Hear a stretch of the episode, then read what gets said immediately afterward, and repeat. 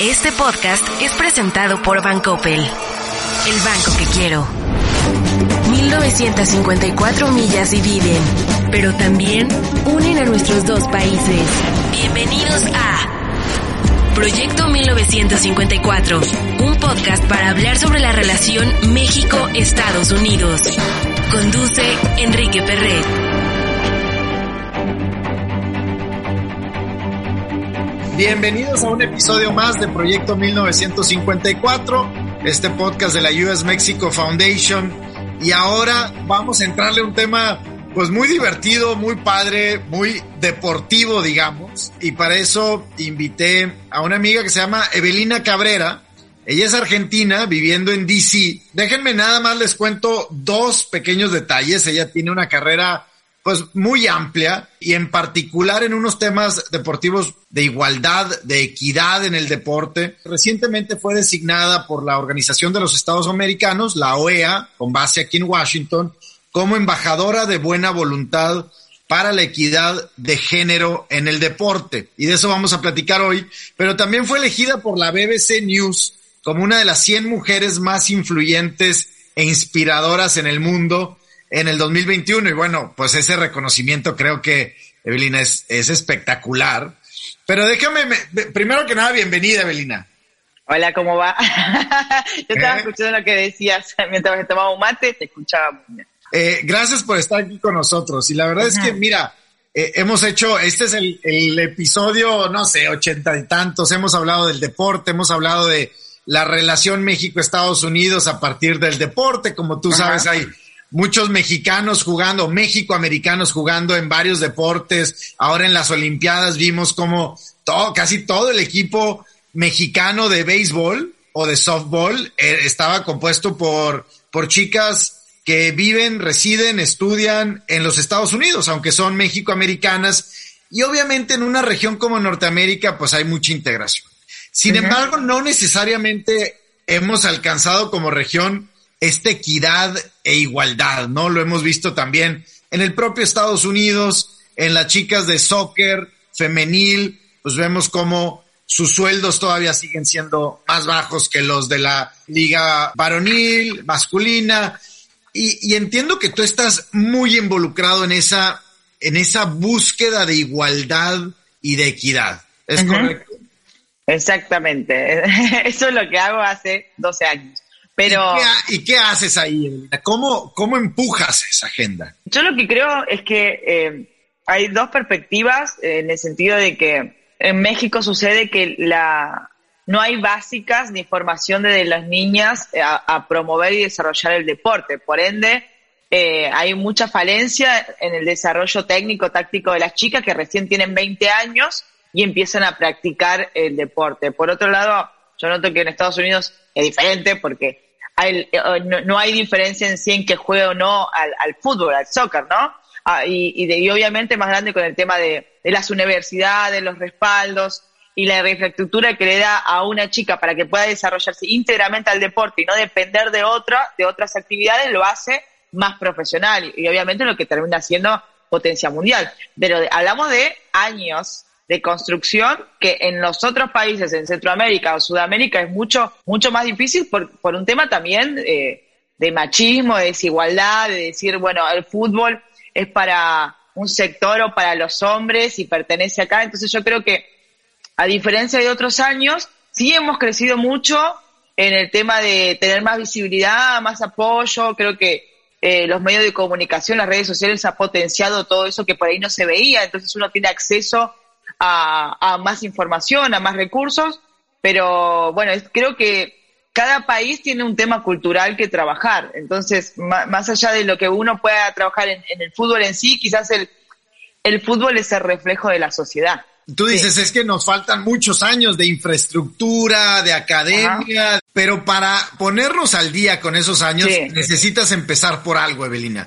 ¿Crees que nuestros países latinoamericanos, crees que ya comenzaron? O sea, si ves, si ves ese, ese primer paso, si ves que estamos dando el primer paso en un, en esta igualdad, en esta equidad? No, yo creo eh, dos cosas que Primero, me parece que muchos utilizan el tema equidad, género, eh, diversidad para una foto y para quedar bien eh, ante los demás o aguante qué van a decir.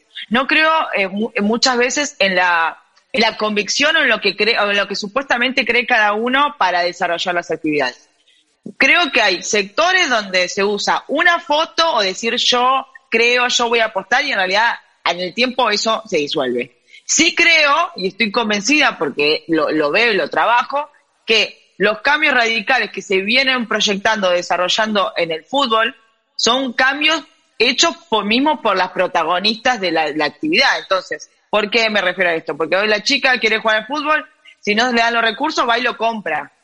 Si no tiene la cancha, va y la busca. Entonces creo que se empezó a generar un movimiento y una actividad en base a las mismas protagonistas. Después hay una realidad que el hecho de que empecemos a ocupar diferentes espacios más allá del, campo de juego, en otros trabajos y en otros ámbitos, promueve que, los padres y las niñas se animen a hacer otras actividades, por ejemplo el fútbol, lo que es eh, México, Argentina, bueno, y otros países que antes no, no se pensaba, porque tus padres veían que vos querías jugar al fútbol y iban a decir, típico, entre comillas, es una machona, es esto, lo otro. Eh, empiezan a, marcarse los estereotipos que forman al que, no, no quiero que sea así, ¿entendés? Entonces, supongo que hoy en día esa visión es, eh, ya por suerte está desapareciendo y tiene que ver por tener más visibilidad, en principio por un cambio eh, de las mismas mujeres y bueno, y obviamente que yo creo que los jóvenes están más abiertos a entender que no, no, no tiene que haber desigualdad pero al lado de otros años obviamente estamos mejor. Yo creo que, por ejemplo, en México, ahora con el tema de la liga profesional, que antes no existía, eh, yo noto que le dan los estadios a las jugadoras, cosa que antes era impensado que las jugadoras puedan estar en un estadio. los equipos ahora tienen su propia indumentaria, antes le daban la de las obras de los varones, ahora tienen su propia ropa. Yo creo que de a poco el microsistema de lo que es el fútbol femenino empieza a crecer en base a tener visibilidad, herramientas y obviamente patrocinios, que es, lo más importante para solventar la actividad. Pero creo que México, eh, al, lado de otros países, eh, creció mucho en eso. Y ayuda, tú hablaste de, de, las deportistas o ellas en lo individual, pues empiezan a ejercer una presión porque ellas lo buscan, ellos, ellas lo encuentran, ¿no? Pero también hay una presión, digamos, social, incluso hasta institucional, Evelina, ¿no? no y no sé, y mi pregunta es si, si parte de esa presión viene de acá de Estados Unidos, ves a Estados Unidos como un, como un ejemplo y un, este, quien está presionando, o viene de todos lados, o viene de los medios, ¿de dónde ves que viene la mayor presión hacia el cambio? Yo creo que la presión eh, como que surgió de un cansancio de, de, de estar siempre como última opción y creo que es fue, fue y es algo mundial. Supongo que Estados Unidos, en referencia a lo que implica el soccer eh, o el fútbol para nosotros, es poder tener una proyección de queremos llegar a ser así. ¿Entendés? O sea, es como, bueno, a ver cuál es nuestro camino. Y bueno, nuestro camino es ser Morgan, Rapinoe. Entonces empezás a buscar, Carle, entonces empezás a buscar un montón de ejemplos que decís, me hubiese encantado estar así o ser así. O sea, yo, que yo hoy tengo 35 años y por ahí en su momento jugar al fútbol, era como, ver apenas fotos porque no había ni siquiera eh, eh, redes sociales y todo eso, decir, uy, googlear y, y ver una, una imagen decir, ay, quiero ser así, o me encantaría ser así, porque la realidad es que muchas de las que venimos jugando al fútbol no teníamos ni ropa, ni cancha, ni nada. Entonces, creo que en procesos o en proyección, siempre fue Estados Unidos en el tema del, soccer a quien aspirar. la realidad es que después eh, creo que el cambio se potencia más que nada por el cambio social y, el pedido de igualdad en diferentes sectores sociales, lo que implica que el fútbol también sea un factor en la que se necesite generar igualdad. Pero obviamente lo que es fútbol es como que siempre fue Estados Unidos. ¿Crees que ha habido algunos momentos, no sé, un, un mundial femenil, ahora las Olimpiadas, que hayan detonado un movimiento más digamos, acelerado más bien, hayan acelerado este movimiento para bien en lo positivo? Mira, Enrique, yo creo que hay dos cuestiones acá. Para mí, el Mundial 2019 en Francia fue el, detonante porque la cantidad de gente que, que vio por transmisión y que fue a los estadios fue como, no tuvo precedente en, tema de, de, mirar, ¿no? Entonces creo que eso fue un antes y un después, eh, no solamente en las nenas sin querer ser como tal jugadora o de poder proyectar cómo uno quiere hacer, sino en las marcas de decir, bueno, si hay tanta cantidad de gente y aficionados mirando esto es porque a la gente le está importando y no es como antes que decía, ¿quién va a ver un partido femenino? Creo en esas cosas, pero también siento que la pandemia eh, otra vez nos descolocó. Siento que el Mundial no estaba levantando como era bueno, ya está. O sea, yo dije el 2020 es mi año. Fue una mala, una mala proyección para mí, para muchos, pero supongo que el 2019 fue como decir, wow, o sea, esto está en crecimiento, está todo para, para apostar.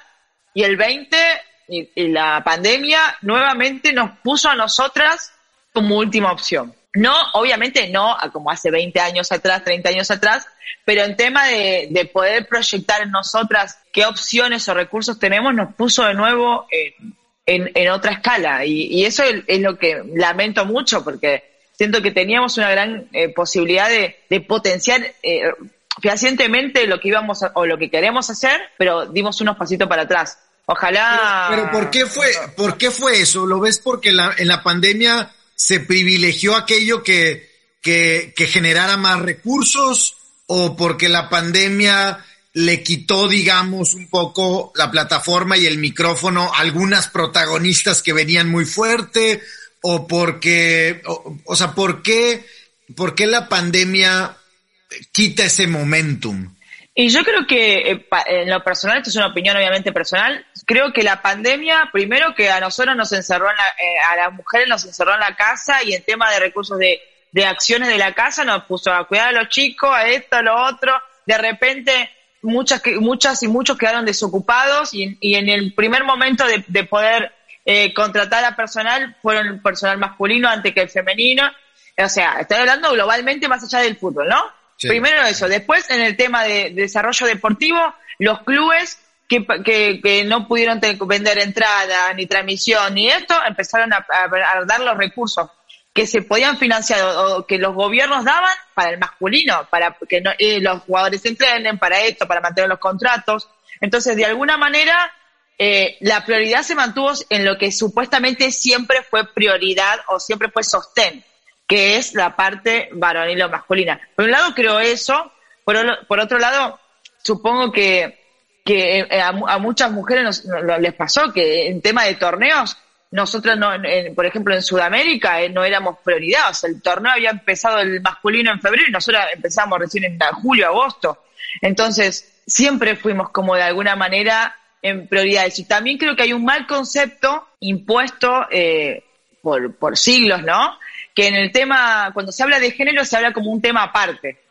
Entonces, cuando pasó lo de la pandemia, lo primero que, empiezan a hablar en recursos es, ah, bueno, eh, hay que trabajar la salud, el trabajo, y obviamente todos queremos salud y trabajo, pero, cuando, pero no hablan en ese proyecto y no cuentan con el tema de la igualdad. Lo toman al tema de género como otro tema aparte y otro presupuesto aparte. Entonces, ahí empieza la dificultad, porque no es que vos decís salud y trabajo y ahí se contempla todo como tendría que ser de base. Es salud, trabajo, educación y género. O sea, y ahí empieza la problemática en el tema de que los recursos para poder fomentar y potenciar un montón de actividades sociales, de laborales y que genere una mejor comunidad, eh, se dificultan en el proyecto en que vos dividís lo que es género con todo lo que se supone que es base para poder desarrollarte como una persona íntegra.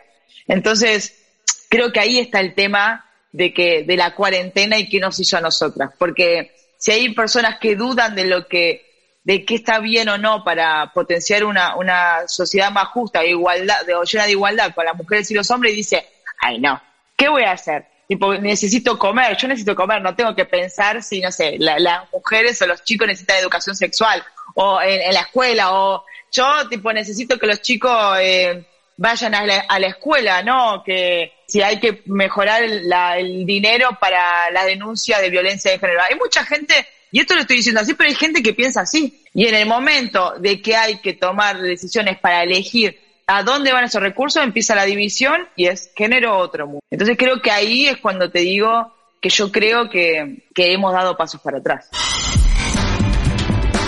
Proyecto 1954, el podcast con Enrique Perret. ¿Ves algún área en donde eh, se dieron pasos para adelante en esta, en esta época? ¿Alguna parte, eh, no sé, la creación de instituciones, el nombramiento? Yo veo cada vez más mujeres liderando instituciones, eh, vaya, otra vez, olímpicas, nacionales, internacionales, eh, ligas de deporte. ¿Hay algunas áreas en donde digas, aquí ya dimos pasos y ya no hay marcha atrás? Bueno, lo de la Liga, lo de la Liga Profesional de México, para mí no hay marcha atrás. He visto, por ejemplo, en México, partidos de Monterrey, de Tigres, que la gente eh, va, o sea, se llena de gente para ver los partidos, que es impresionante, que yo nunca lo vi en mi vida.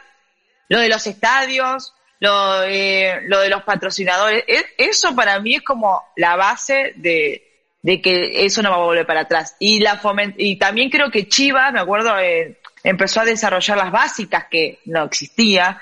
Entonces eso va a ser también un patrón para que otros clubes empiecen a, a reforzar y a trabajar lo que serían las inferiores de las niñas para que puedan practicar deporte, que, que no sé, eso para mí no va, no va a dar macheta. Después el tema de que en los medios de comunicación, especialmente en los canales de deporte, ahora hay mujeres que antes este, solamente daban el, pronóstico el, de, de hacía calor, no calor, y era la única función de una mujer en un programa de, de, deporte. ¿Y qué hace esa mujer ahí parada? Ahora, por suerte, es como que la mujer empezó a tomar otro rol hay, hay muchos comentaristas eh, que antes era impensado, y no solamente en los partidos de fútbol femenino, sino también de fútbol masculino. Eh, yo creo que el, fútbol en sí le, abre puerta a otros roles que generan igualdad. Esto de que la comentarista, la periodista, que haya más editoras en, en los diarios o en, los medios de comunicación que también tengan la, posibilidad de potenciar y visibilizar el deporte, creo que eso no da marcha atrás. Y creo que se nota en el momento de que vos registrás eh, la cantidad de gente que siga deportistas, a mujeres, a... La, bueno, sin contar que antes yo veía un programa, no sé, un canal y la propaganda parecía un futbolista. Ahora ves las propagandas y hay mujeres eh, haciendo, eh, haciendo la cara de un montón de marcas y, y creo que eso cambió y eso no va a volver para atrás. Hay un refrán que dice, no podés ser lo que no podés ver. Entonces, antes, si vos querías ser futbolista, ¿a quién ni mirabas? ¿Entendés? Nosotros, yo en Argentina, googleaba lo que pasaba en Estados Unidos a ver quién, quería ser, ¿entendés? Pero eh, hoy las nenas, tipo, se meten a, a, Instagram y tienen todo lo que pueden ser, lo pueden ser todo, ¿entendés? Antes no existía eso. Entonces, yo creo que, que en eso la, en los medios eh, de comunicación, la tecnología nos ayudó muchísimo. Eh, yo, yo soy un pro tecnología. Viste que algunos dicen, no, que nos volvió más real, qué sé yo. Sí, pero sin la tecnología no hubiésemos aguantado la cuarentena, por ejemplo. Y, creo que estas redes y, y, la tecnología nos unió más, para mí. Porque yo, por ejemplo, hoy hablo más con mi familia, con mis amigos, que lo que lo hacía antes, que tenía que ir, viajar y poder ir a más difícil. Así que, nada, creo que, que estamos bien. Hablas de estas, de estos tú dices, yo googleaba pues personajes, personalidades en Estados Unidos. Hoy hay, hoy hay muchísimos role models, ¿no? O sea, hay, hay muchas historias allá afuera de la, la tenista, la basquetbolista, la futbolista, de, de cualquier nacionalidad americana, México americana, canadiense, estadounidense, que vivía aquí, que ahora vive allá, que ahora está en este equipo. Ahora hay hay suficiente que buscar. Sin embargo, nunca es suficiente, pero sí hay.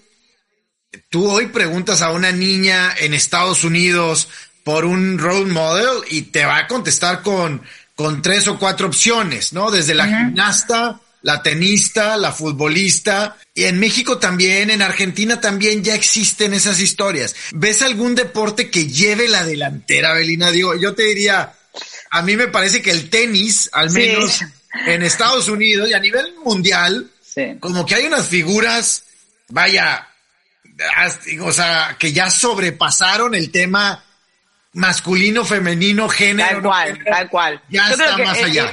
Estoy totalmente de acuerdo con vos, Enrique. El tenis es como para mí el principal en, en, en, ser disruptivo, en, en apoyar al, atleta y en respaldar y en ser ejemplo. Creo que sí, Serena, bueno, para mí es como el, el icono del mundo de, de, lo, de lo que significa de la tenista, no, no, no se juzga si es, eh, eh, si, si es mujer o hombre, es Serena, es como que ya no se discute ya en el primer momento que le pones el, el nombre, pero sí creo que a nivel mundial es el tenis.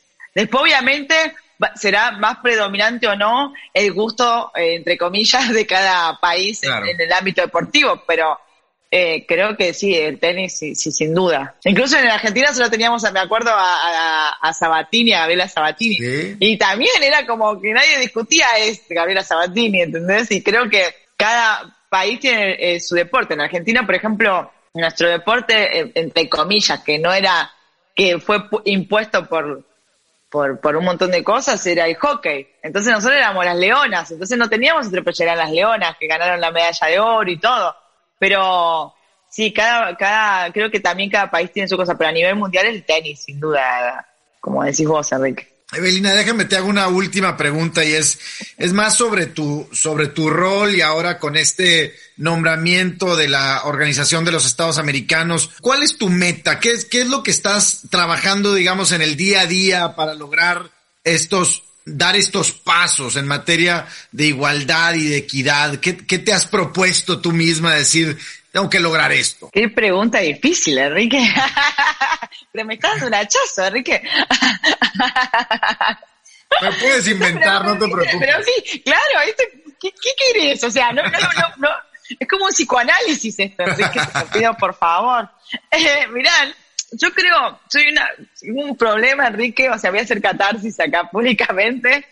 Me cuesta proyectar a futuro, ¿entendés? Yo soy una persona que vivo mucho el momento, hago en el momento, no sé, qué sé yo, en Argentina, cuando sé, cuando armé el equipo, el primer equipo de fútbol ciego de mujeres, se ve el fútbol en las cárceles, bueno, armé la Asociación Femenina de Fútbol Argentina, la, la creé con, otras, con otras jugadoras. Cuando inicié esas actividades, eh, hoy me doy cuenta, después de muchos años, que terminaron desencadenando, entre comillas, mi, mi presente, ¿no? O los reconocimientos. Pero yo nunca en, el, en, en, las acciones que iba haciendo pensaba en lo que iba a pasar hoy. O sea, yo disfrutaba de poder colaborar o hacer, un, entre comillas, mi mundo más justo, ¿entendés? Yo hoy en día, si te digo qué quiero hacer, o sea, yo en lo personal eh, me encantaría poder eh, unirme a otras organizaciones para poder potenciar lo que tiene uno y otro, porque yo vengo eh, como de trabajar 12 años a full en Argentina y donde siento que toqué un techo, ¿entendés? Entonces dije, bueno, me voy y empecé a hacer, y empecé a darme cuenta que cada cultura tiene diferentes problemáticas, diferentes cosas que tratar y que si uno con otro se potencia en las experiencias vividas, en los conocimientos y en las herramientas que cada uno tiene, se puede mejorar y, la calidad de vida de muchas personas. Y, y, y, a veces uno se queda con la cuestión de género y piensa, no sé, solamente en las mujeres. Y nos olvidamos que es de los niños, ¿entendés? A veces trabajamos el tema en, en, en una edad adulta como diciendo, bueno, vamos a trabajar con esto. Y, y hay personas que que es, más difícil de trabajarlo, pero con los niños, que son el futuro, y que vos podés decir, bueno, vamos a trabajar la educación, la igualdad, esos nenes a futuro eh, van a tener otra visualización, otra proyección, porque ya lo trabajaste de chiquitos. Entonces, yo creo que a mí en lo personal me encantaría poder trabajar no solamente con las mujeres, sino con los niños, que son el futuro, son el legado que, en parte dejamos en la sociedad para poder trabajar eh, lo que anhelamos en lo personal, la igualdad. Pero siento que el deporte es la excusa perfecta para poder introducir estos mensajes. Porque en lo, en lo personal en Argentina, si yo iba y decía, bueno, voy a hablar de, no sé, educación sexual. Y a mí la, la, chica me decía, ah, yo sé todo. Entonces, ¿qué, ¿qué, me vas a decir a mí? O, o, empieza, o alguno se pone tímido, o alguno no le gusta. En cambio, si vos, no sé, hacías un encuentro de fútbol y de repente aparece la del taller de educación, entonces está ahí y lo van a escuchar porque ya están ahí, porque ellos van a hacer algo que les guste. Entonces, yo creo que en lo personal, eh, me gusta el fútbol realmente profesional porque he estudiado y me he formado para, para trabajar en fútbol de manera profesional, pero siento que es una palanca importante para poder trabajar otras hasta que la parte social. Porque así como lo dijiste vos, estos referentes eh, deportistas eh, que, que, los niños anhelan ser, en parte son espejo de lo, de lo que terminan haciendo en el futuro estos niños. Me parece que el deporte, si lo usamos de buen ejemplo y, y, le damos esa herramienta a los chicos para que ellos lo, lo usen en bien propio, eh, se pueden hacer cosas grandes. Así que mi meta es esa, ir eh, aprendiendo de las diferentes organizaciones propias y, y quién dice trabajar en alguna o hacer alguna. No, la verdad que eh, me agarraste así fresca. no, vaya, contestaste, contestaste bastante, bastante bien, ya ves. Con tus... Vamos, así que aplausos para mí. y contestaste bajo tu misma lógica. Eh, contestando con palabras inmediatas, fuiste construyendo esa, esa narrativa, ¿ves? Ya, ya, ya salió bastante, bastante bien. A ver, Evelina, yo creo que ojalá, ojalá y nosotros en la US Mexico Foundation podamos ayudarte a concretar esas, esas conexiones. Hay, hay muchas instituciones con las que nosotros trabajamos aquí en Estados Unidos y en, y en México que tienen que ver con el deporte. Eh, hay por ahí una, por ejemplo, que se llama Love Football, que está construyendo eh, canchas deportivas en comunidades, en comunidades bastante eh, deprimidas, digamos, porque al final del día, como tú decías, el deporte eh, une muchos otros temas, une temas sociales. Bueno, la cancha también, o sea, una, una buena cancha física en una, en una colonia o en un barrio pobre, une a la comunidad. Eso es increíble. A, mí, a Enrique, a mí me pasó que, que en México yo fui a Tepito. Ahora yo soy fanática de Tepito y ya, desde que estoy allá, o sea, yo ahora viajé a México y me fui a Tepito antes de venir al visito. Me decían, ¿qué fuiste a hacer a Tepito? Fui al Maracaná a la cancha, fui con los chicos, hay un grupo de luchadoras y y yo me quedé con esas ganas de, por ejemplo, estar en Tepito ayudando a los chicos o poner una escuelita de fútbol. Incluso con el segundo libro que saqué, que se llama Juana la Futbolista, eh, y salió en la edición en México, mi, mi fin era llevarle a los barrios el libro, leérselo a los niños con una jugadora o un jugador y regalarle los libros a los chicos para que promover la, lectura y el deporte. O sea, ya empieza, ya empieza, Enrique, cerrame el micrófono, te lo pido, por favor. A ver, platícame, no, no, es que ya me picaste, platícame de tus libros. Tienes tres libros. No, el tercero lo estoy escribiendo ahora, que va a salir en febrero. El primero se llama Alta Negra, que es mi biografía. El segundo se llama Juana la futbolista, que es para niños y para niñas donde, bueno, habla de una nena que juega con niños y que los niños la aceptan porque la ven como un par, pero el problema es de los adultos y de los prejuicios que, eso, que ellos tienen con que una niña juegue con hombres.